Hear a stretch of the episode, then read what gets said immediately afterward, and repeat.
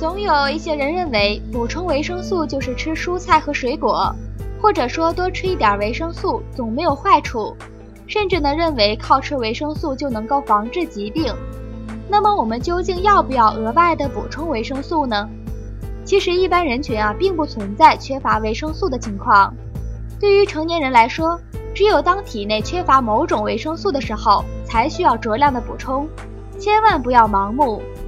比如很多人认为口腔溃疡啊是上火引起的，一旦出现了溃疡，就习惯性的吃清淡的食物和水果，再配合维生素治疗。其实啊这未必有效，我们一定要做到对症治疗。而且服用维生素药物啊，并不能代替食用富含维生素的天然食品。